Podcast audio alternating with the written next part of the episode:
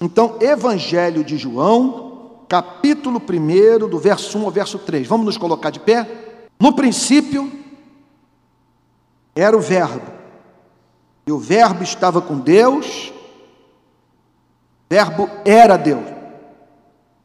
Ele estava no princípio com Deus, todas as coisas foram feitas por intermédio dele, e sem ele, nada do que foi feito se fez. Amém. Irmãos queridos, Jesus é central para as nossas vidas. Eu mesmo não saberia o que fazer da minha existência sem Cristo.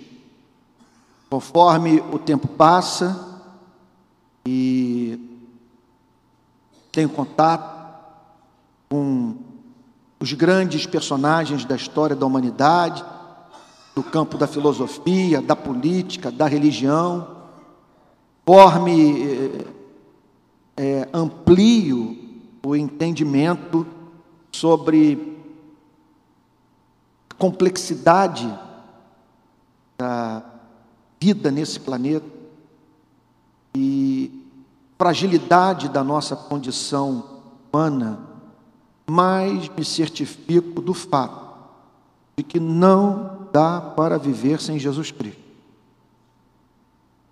Mas por que, que não dá para viver sem Jesus Cristo? Não dá para viver sem Jesus Cristo, porque nós precisamos de salvação. É evidente que nós somos pecadores. Não é possível. E olha para a história da humanidade e não perceber isso. E tem alguma coisa estranha em nós. Nós vivemos a fazer guerras, a ferir uns aos outros. Somos pródigos em cobrar das pessoas que nos tratem com respeito, enquanto que ao mesmo tempo ignoramos as necessidades concretas daqueles que a providência divina põe em nosso caminho para que sejam objeto do nosso amor. Então nós precisamos de salvação e essa salvação nós só encontramos em Cristo. Precisamos de alguém que dê sua vida por nós, que cumpra a nossa pena. O Senhor, nosso Deus, declarou na Sua palavra que no dia em que nós nos desviássemos dos seus caminhos, nós morreríamos. Deus não pode mentir. E para que é, essa sentença seja cumprida, que é pura expressão da natureza santa é, de Deus, é necessário, portanto, que nós nos percamos eternamente, exceto se um outro morrer por nós.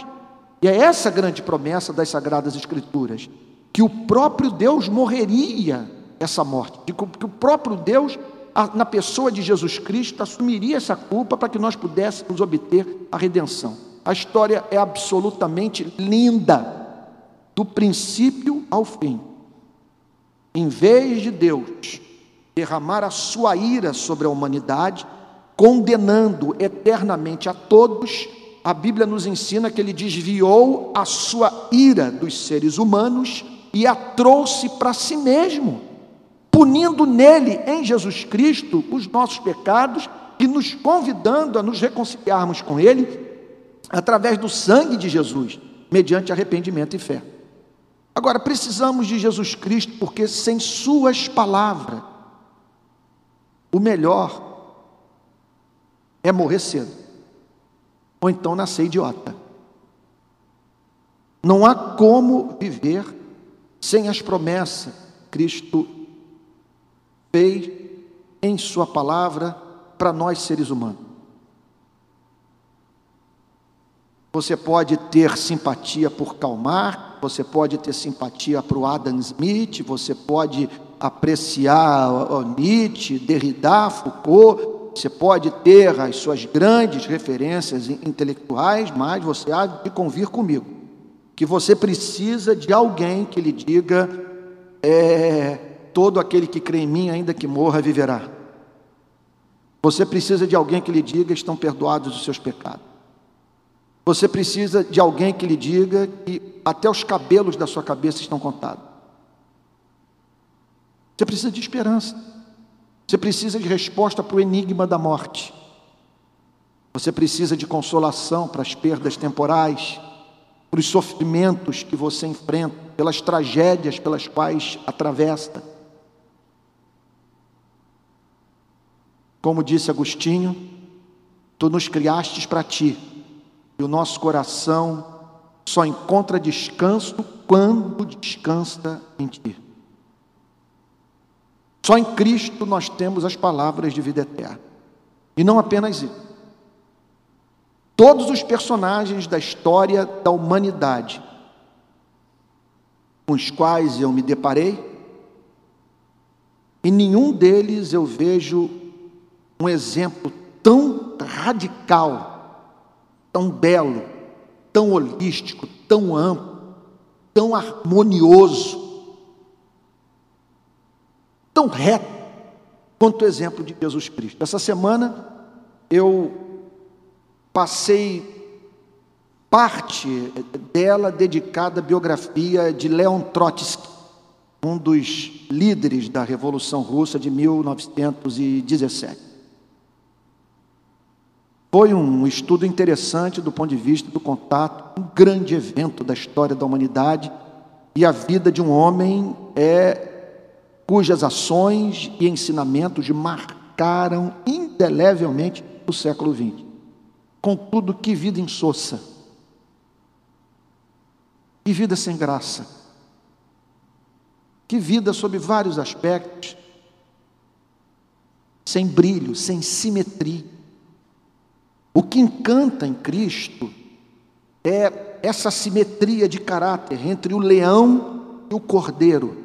O Cristo que entra no templo com azorrague, expulsando os que vendiam religião, e o Cristo doce, misericordioso, que enxugava as lágrimas dos oprimidos, que fazia paralítico andar, obcecado pela ideia de tirar dos ombros dos homens os seus fardos. E se você me perguntasse, o que, que te encanta de uma forma toda especial em Cristo?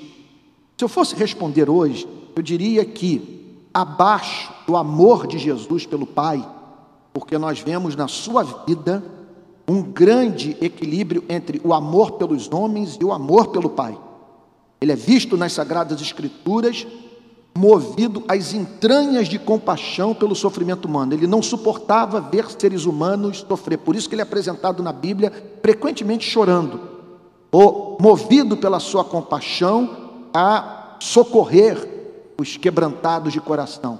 Agora nós o encontramos frequentemente na presença do Pai, passando noites em oração, buscando a face do Pai nós encontramos dizendo por volta de meio-dia em Samaria: Minha comida consiste em fazer a vontade daquele que me enviou e realizar a sua obra. Por isso que ele ouviu da boca do Pai: Tu és o meu filho amado, em quem eu me comprazo. Mas eu tenho, hoje em dia, absoluto fascínio por um lado de Cristo que é pouco percebido por nós, que é esse Cristo anárquico esse Cristo que enfrentou a liderança religiosa do seu tempo.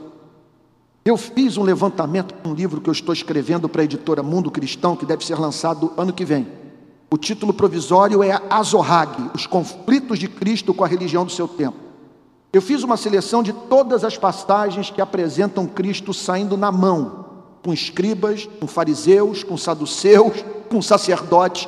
É impressionante a quantidade de textos que apresentam Jesus Cristo confrontando a religião do seu tempo, tentando salvar o homem da religião e mostrando quanto que uma igreja como essa pode se transformar num perigo para a sua e para a minha vida. Porque nós podemos estragar o que é belo, nós podemos transformar igreja em sinagoga de Satanás. E o contato com esses textos que nos falam dos confrontos de Cristo com a religião do seu tempo nos preserva da possibilidade de nós perdermos a alma dentro da religião. Agora, quem é Jesus Cristo? Quem é esse, meu Deus, que exerce até hoje tamanho fascínio sobre bilhões de seres humanos nos cinco continentes do planeta. morreu com 33 anos.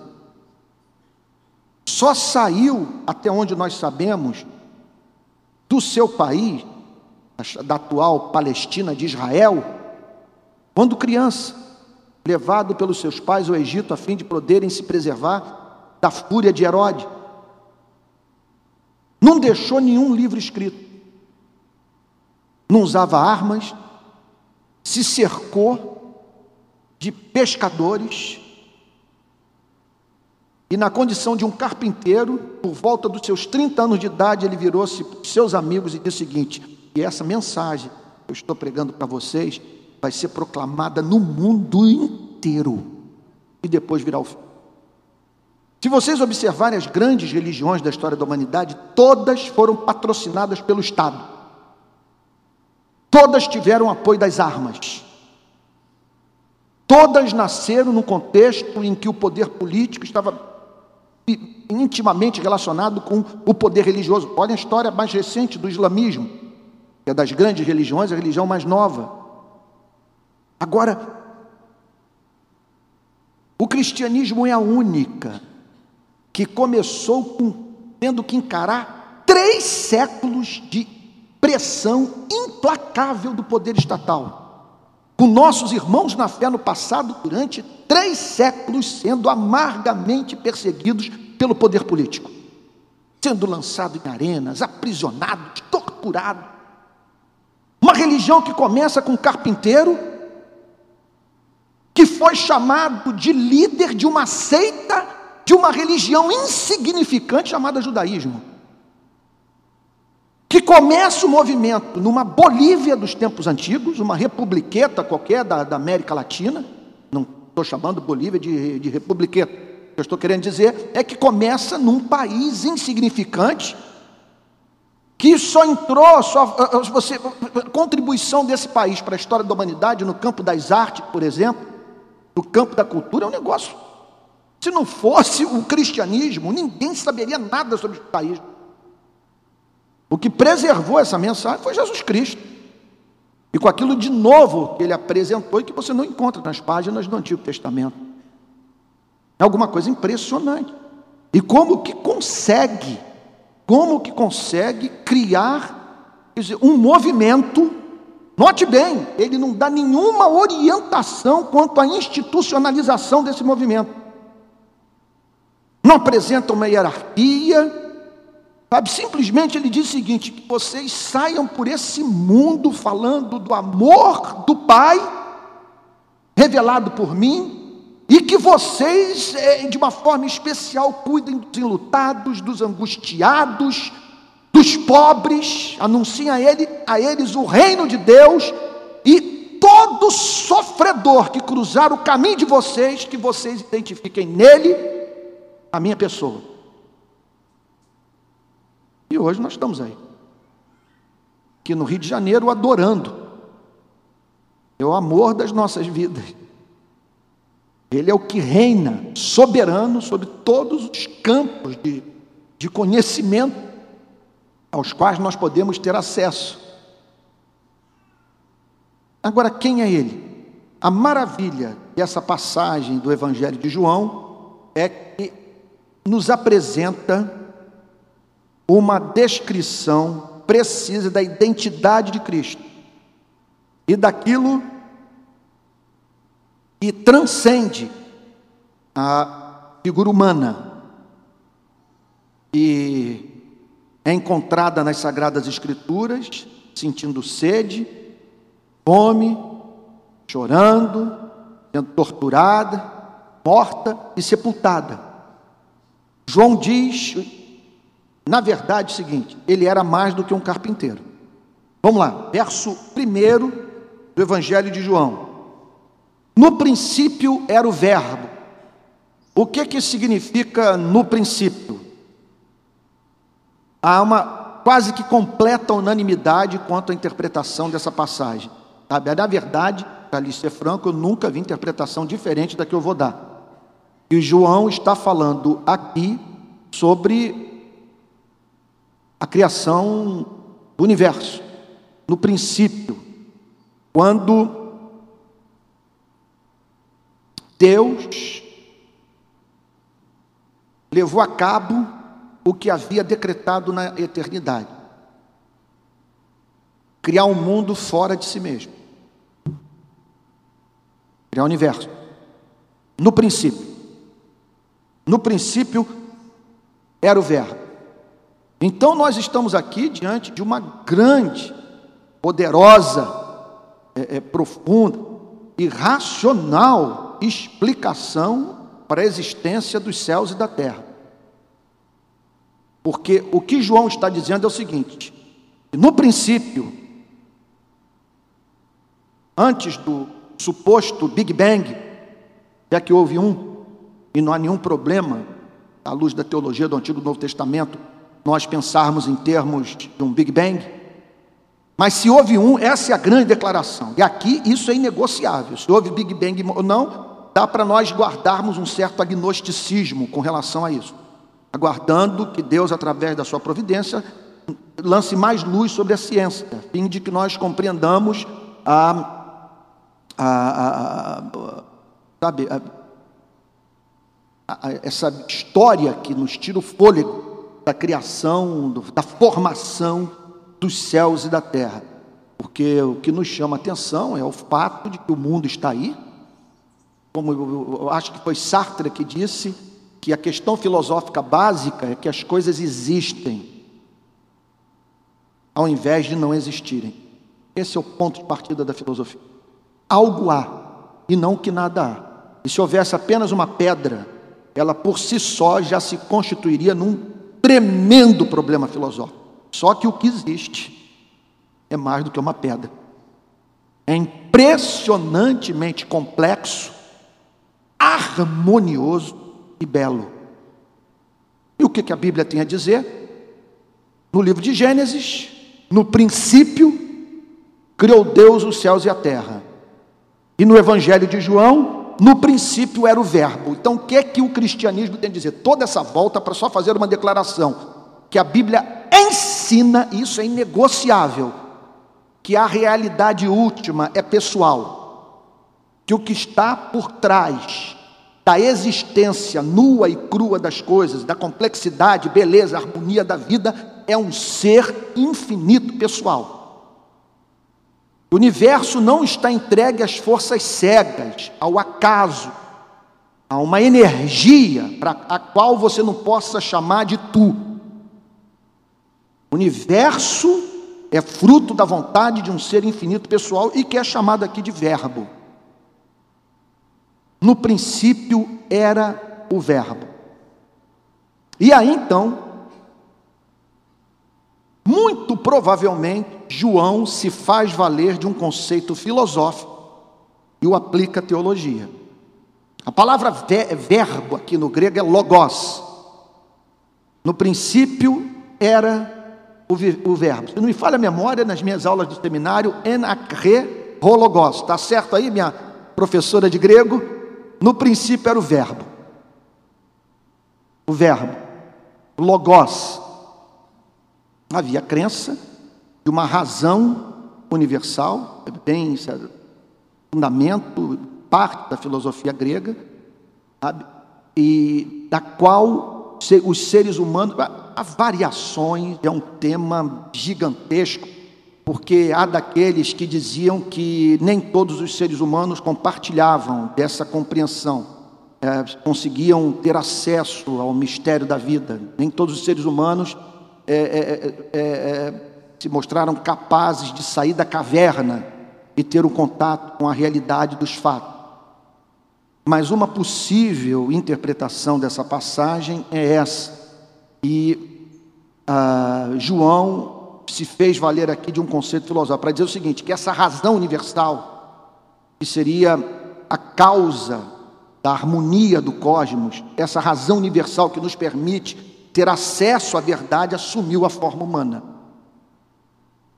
Agora, muito mais seguro do que isso é nós dizermos que João está se fazendo valer aqui de um conceito que já é encontrado no Antigo Testamento. Claramente defensável à luz das Escrituras, né, veterotestamentária. E tudo foi feito pela palavra de Deus. E a grande verdade que João tem a anunciar nessa passagem é que a palavra se fez carne. O Verbo se manifestou na vida de Jesus Cristo. Então, no princípio era o Verbo. Pelo fato do, de, no princípio, haver um ser infinito pessoal, através de, de, de, de cuja autoridade, poder, sabedoria, os céus e a terra foram formados, sua vida e a minha têm sentido. Você, o, o, o fato é o seguinte: remova essa frase das Sagradas Escrituras, remova essa frase da sua vida, acabou o sentido da existência. Acabou. Qual é o, que, que nós estamos fazendo aqui? De onde viemos? Para onde vamos? Não há beleza, não há mais poesia a ser feita. Sabe, o, o, o canto mais belo do pássaro, a fruta mais saborosa, a, a, sabe, a flor mais delicada e, e, e bela, são produtos do acaso. Não há declaração de amor, não há expressão de, de paixão, de interesse pela vida. Não é uma mensagem endereçada a você e a mim, é um baita de um acaso. É você então se entregue à mãe natureza. Só que a mãe natureza não pensa, sabe? Ela pare sem ter ido para a cama com ninguém, sabe? Gera filhos é por, por puro acaso. A mãe natureza. Você não pode dizer para ela: Eu pertenço a ti, tu pertences a mim, eu sou do meu amado, meu amado é meu.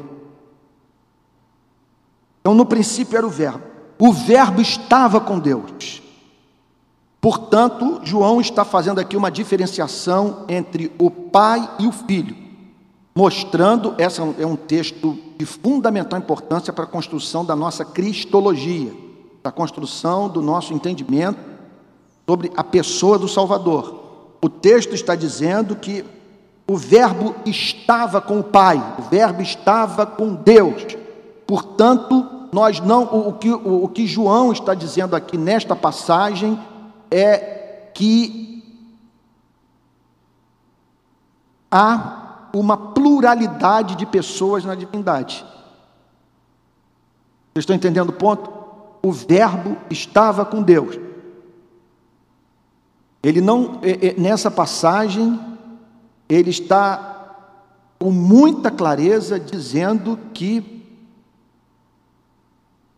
é um mistério e essa é uma das doutrinas mais difíceis de um pastor abordar no púlpito sem cometer deslizes teológicos.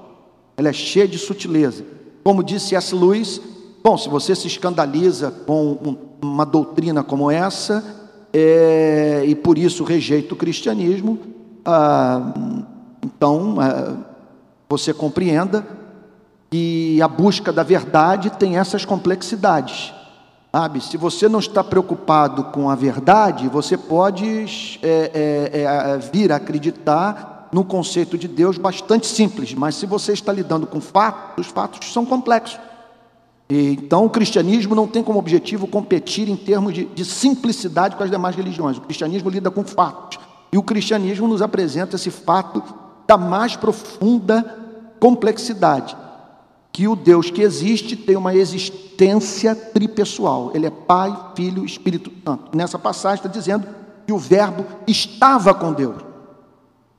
Isso significa, portanto, que João está aqui claramente ensinando que o Verbo não pode ser identificado com o Pai, com Deus Pai. A ponto de você chegar à conclusão que o Verbo era o próprio Pai e o Pai era o Verbo. Há uma distinção. E aqui os teólogos exploram, especialmente um homem como Santo Agostinho, mergulhou nessa passagem para falar sobre a existência de Deus, a natureza de Deus. Quem é o Deus a quem servimos? E uma das afirmações que os teólogos têm feito é que essa passagem prova que Deus não precisava criar o universo para amar e ser amado. Para ser feliz. Que o universo, a criação do homem, dos anjos, é, é, é, é, é brotam da felicidade eterna de Deus, do seu estado de bem-aventurança.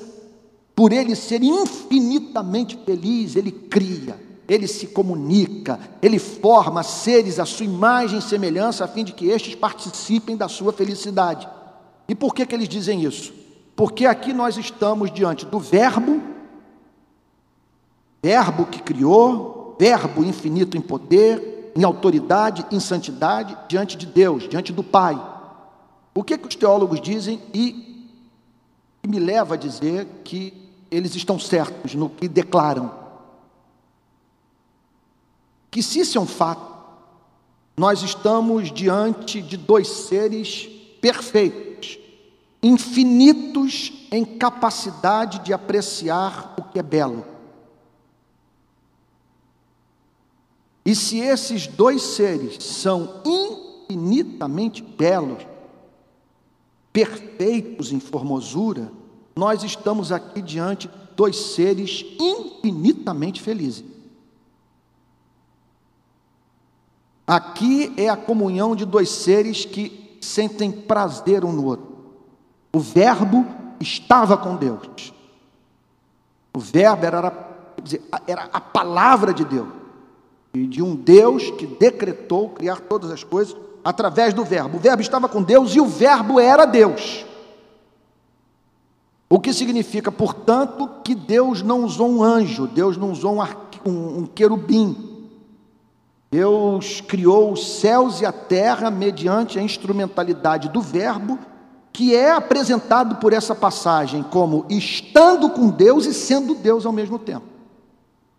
Ao dizer que o Verbo era Deus, João está dizendo que aquele ser é, que apareceu na Palestina dois mil anos atrás, em Israel, nasceu em Belém, foi criado em Nazaré, que multiplicou pães, andou sobre as águas, ressuscitou mortos e falou o que nenhum ser humano jamais falou na vida, que aquele ser era o próprio Deus encarnado. E o Verbo era Deus. Então essa passagem está ensinando a divindade de Cristo. Por isso que nós não reputamos como idolatria prestar culto a Jesus Cristo, exaltar Jesus Cristo nos curvarmos diante de Jesus Cristo, sermos batizados em nome de Jesus Cristo, não negociarmos a fé em Jesus Cristo, estarmos dispostos a morrer por Jesus Cristo e não honrarmos quem diz honrar ao Pai, mas que não honra o Filho. O Verbo era Deus. Verso 2: Ele estava no princípio com Deus. Aí parece que foi Agostinho, foi Agostinho mesmo, que perguntaram a ele o que que Deus fazia na eternidade antes da criação dos mundos. Ao que Agostinho teria respondido, preparava o inferno para os curiosos. Tudo que nós sabemos é que o Verbo estava com o Pai, o Pai estava com o Verbo. Uma única pessoa, que mantém uma existência tripessoal e que eu poderia dizer que a experiência mais plena que você teve na vida, um grande amor, não precisa me dizer não, seja amor, já se apaixonou, já teve taquicardia, ver a pessoa aparecendo na sua frente, você, a porta se abrindo, sabe, ela saindo do elevador, já ouvi isso. Aconteceu de você pegar a carta, pessoal aí das antigas, hoje é e-mail, né? Esse era o privilégio da minha época, a gente cheirava a carta. Mas já teve isso, de você estar com aquela pessoa e ter desejo de, de colocá-la dentro de você, de tanto amor, de você fundir a sua personalidade com a dela? Aprovou, não precisa balançar a cabeça. Tal. Isso existe. Isso existe. William Shakespeare diz que quem, nem, quem nunca fez loucuras por amor é porque nunca amou. O amor tem isso, tem dessas loucuras e esse desejo de se fundir a alma alguém, se existe. Pois bem, eleve isso ao infinito e você terá uma ideia do que significa o pai amando o filho, o filho amando o pai.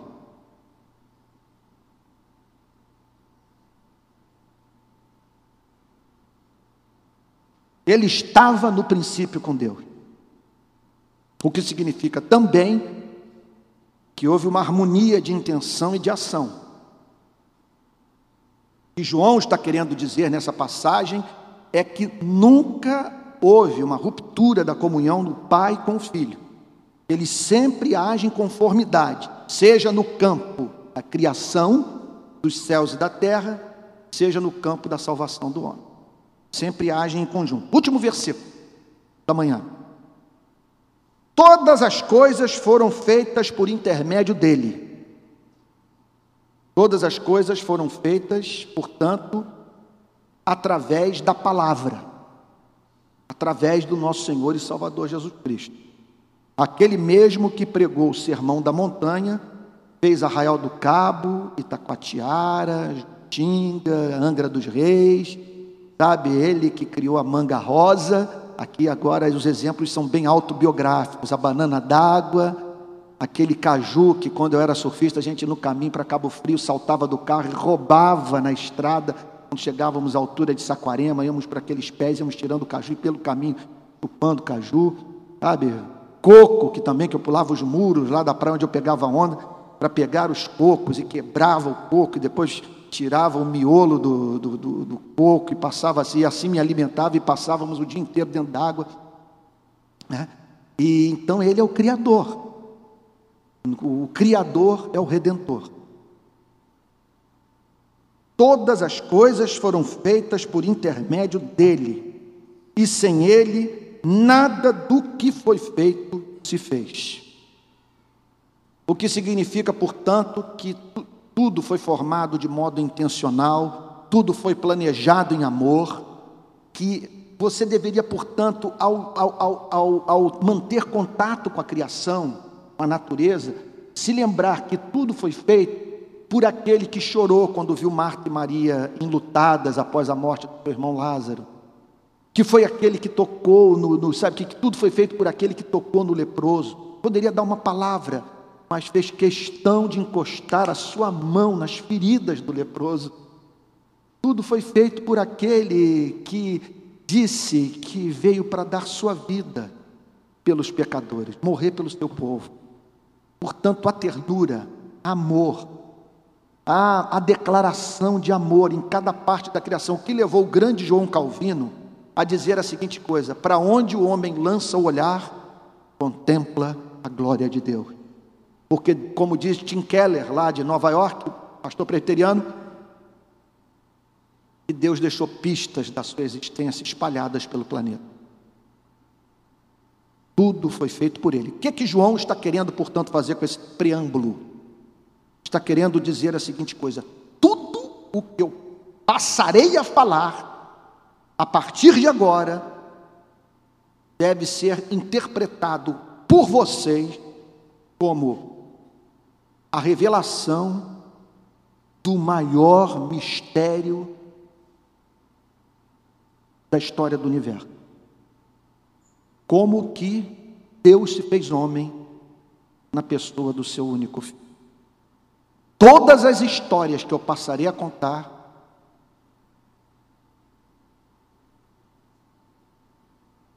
revelarão o amor do Filho de Deus Deus também, que assumiu a forma humana para chamar homens e mulheres a participarem da festa de amor da Santíssima Trindade. Então, que esses três versos aumentem a sua estima por Jesus. Que você jamais aceite que pessoas comparem Cristo com Gandhi Cristo com Francisco de Assis, Cristo com Maomé. Cristo é incomparável.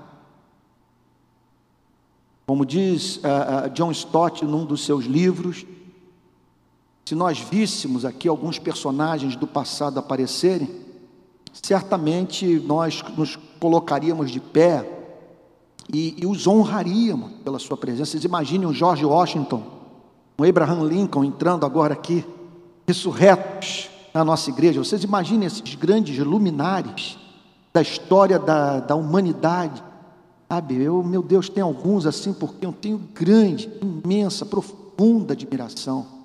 Sabe, você vê então esses homens uh, que, que deram sua vida por alguma causa, sabe, que, que, sabe, um Agostinho, meu Deus, que Agostinho aparecesse aqui, um Martim Lutero, um João Calvino, certamente todos nós manifestaríamos algum, alguma, alguma, sabe, alguma uh, apreço, respeito, honra, sabe? É, e agora, se o Jesus Cristo aparecesse aqui, nós cairíamos de joelho. E como Tomé diríamos, Senhor meu e Deus meu. E por quê?